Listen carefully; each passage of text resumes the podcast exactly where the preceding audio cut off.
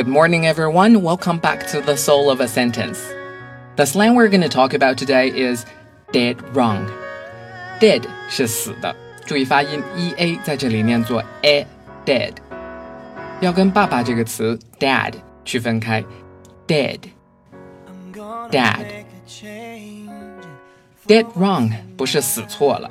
When you say something is dead wrong, you mean it's completely wrong，完全错了， 大错特错。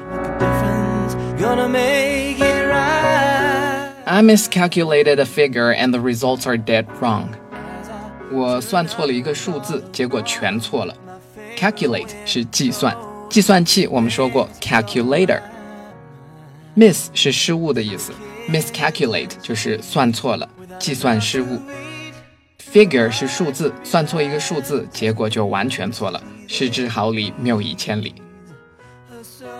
I miscalculated a figure and the results are dead wrong.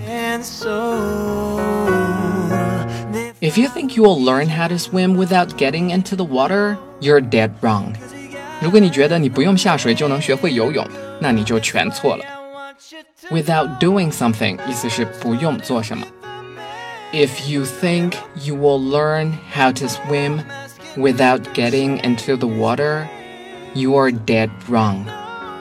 Dead 当副词用，表示完全、绝对。除了说 dead wrong，还可以说 dead serious。serious 是认真的，dead serious 就是 absolutely serious，不开玩笑，动真格的。That moment when you say just kidding, but you're dead serious。你说开玩笑啦，别认真，其实你是认真的，对不对？That moment when you say just kidding, but you're dead serious.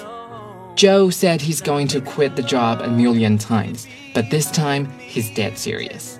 Joe 说他要辞职，说了几万遍，这回他动真格的了。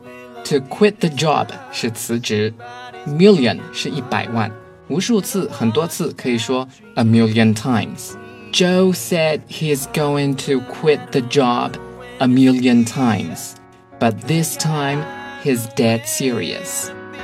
今天的句子 Number one, I miscalculated a figure and the results are dead wrong. Number two, if you think you will learn how to swim without getting into the water, you're dead wrong. Number three, that moment when you say just kidding, but you're dead serious. Number four, Joe said he's going to quit the job a million times, but this time he's dead serious. OK，今天就给大家介绍 dead 这个副词， 意思是绝对的、非常的。搭配很多，比如 I'm dead against violence，我绝对反对暴力。Leehom is dead straight，王力宏非常笔直，等等等等。学会了吗？I hope you say yeah, I did have. My name is Stanley. Bye for now.